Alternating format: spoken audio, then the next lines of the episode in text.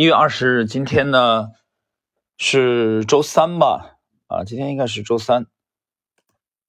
那么我们今天呢来继续马克·米勒维尼动量大师啊精华解读的第三十一集的内容。它这一集对应的是第四章啊的第三个问题啊，正好这个问题比较简短，呃，我们来这个简单的聊一下，但是内容其实很重要啊。那么上午呢，我一直在看这个春兰杯的半决赛啊，深圳旭对联校九段，然后中国的柯洁九段对唐伟星。那么我还是看好啊，相对更看好深圳旭挺进决赛。呃，我们来看今天的内容啊，第四章的第三个问题，一只基本面啊拙劣的股票，相对强度啊却非常的优秀，而且价格。也接近于创了二十呃五十二周新高。解释一下啊，五十二周新高，奥内尔这个著作里边比较看重，其实就是一年的新高，你可以理解为是否可以称得上是领导股？有人说，优异的相对强度背后必然存在着某些基本面的理由，这是问题。我们看回答啊，第一位回答是马克·米勒维尼。称得上是价格领导股。既然它跑赢了大盘，那么就定义而言，这些股票也就可以称为市场的领导股。市场领导股可以透过价格的行为、企业的盈利或者营销能力等等而来确立。我心目中的领导股应该具备所有的这些因素。但就像我刚才所说的，现实世界并不完美。解释一下，他说的这个刚才所说就是上一个问题啊，我们上一集第三十集。大家可以倒回去听一下这个这个系列的第三十集的内容。根据教科书的定义，成为市场领导股的条件是这些股票相对于大盘和行业的价格表现。有时候这些公司确实赚钱，有时候则不一定。不过历史数据显示，百分之七十的市场领导股在发动走势之前早已显示出了盈利能力。然而，如果你交易的是生物科技类的股票，往往不会事先看到公司的盈利，这是米勒尔维尼的观点啊，马克米勒维尼。第一个，他说了是，呃，百分之七十七十的统计数据显示，呃，这些强劲的领导股，他们的图表和基本面是一致的啊，就是在图表显示强劲走势的时候，相对价格强度，呃，较优秀的时候，基本面也是跟上来的。但是对生物科技类的就不一定啊，就是说股价可能很强，但它的盈余并不好看。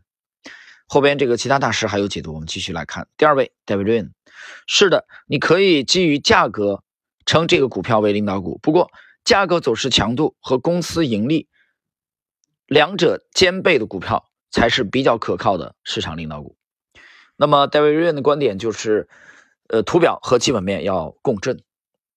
他认为这样的股票才是真正的领导股。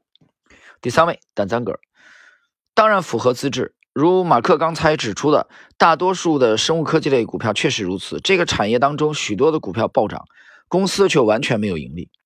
这类股票的交易实际上是基于企业所开发的新药或者新发现的这个医药衍生品而可能带来的未来收益。大家注意啊，我的语气，这些这些关键词我都把通过语气啊的这个节奏，那么来强调。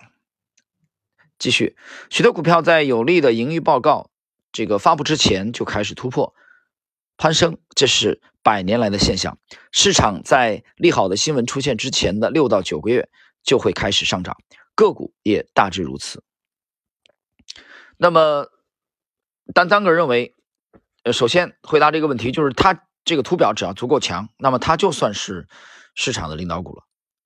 那么同时呢，他还解释了生物医药类的，就是。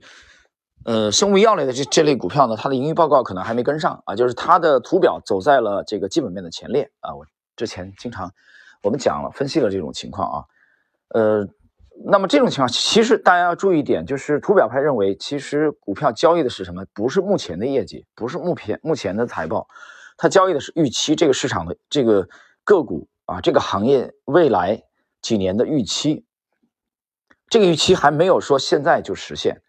但这个预期很重要，所以丹丹格尔的观点就是认为，其实图表只要足够强，那么它就已经算是领导股了。好，我们来看最后一位，马克里奇二十。当然，如果该股就相对强度而言领先市场，那就是领导股，而且我会把这只股票列入可能买进的清单之内。啊，所以今天的问题啊比较简短。那么第四这四位都没什么分歧，他们的观点比较接近。呃，只不过是有人有补充，比如米勒维尼补充，啊，这个戴维瑞补充认为说，如果基本面和这个图表啊都强，那就更完美。但是第一位的马克米勒维尼认为说，现实生活往往是不完美的，对吧？我们以前经常讲啊，美中不足才是美，谁不希望完美呢？呃，无论是完美的这个生活，完美的交易啊，完美的这个作品，完美的这个爱情，这都是一种理想状态。啊，理想状态这个其实很难很难实现的啊，这个可遇不可求的。其实我们遇到的往往都是不完美，那生活就是这样的。那么就今天这个问题而言，如果我们能遇到图表和基本面共振的啊这种强劲的股票，对吧？就像理查德·迪豪斯，我在九大投资基金经理访谈录，大家可以搜一下这个专辑里边的，他讲的那样，就是他只要最强的图表、图表和这个。基本面都很强，但是实际当中我们遇到的更多的是这个图表强。你比如我们现在啊持有的一个品种就是这样的情况，它的盈利还没有完全跟上它的图表的表现，但这丝毫不会影响我们对它的重仓。那么重仓以来的表现，它的价格的表现，就是我们的收益情况也从一个侧面佐证了这一点啊。所以我觉得这这个问题不要太纠结。其实三十第三十集上一集和这一集差不多的，啊，有类似之处。就是提这个问题的人肯定很纠结的啊。所以他向四位大师，他们向四位大师提问。当然这个问题也很有代表性。就是总结一下，首选的是图表和基本面共振的，但是实战当中我们经常会遇到图表走在了基本面的前列。那么这个时候，通过我们的交易体系。啊，我们还是倾向于，但是我们个人啊，这个一家之言。那这个至于听友你你个人，那你自己决定啊。就我的交易习惯，我也是，我没有说它基本面没有完全跟上的情况下，成为我的心中的纠结的因素，影响我们会去介入它啊。这个没有什么，没有什么影响。但前提条件是你注意啊，我停顿一下，它的图表足够完美，它一定要呈现出我们 LXCZ 这个模型的结构啊，或者。这个相似度非常高，也就是我对它图表的要求是非常苛刻的。图表足够完美的情况下，我可以考虑适当的忽略它的基本面还没有跟上来。好了，朋友们，时间关系呢，我们今天的解读就到这里啊，下一集继续。我这边还要继续去这个观摩 春兰杯的这个半决赛。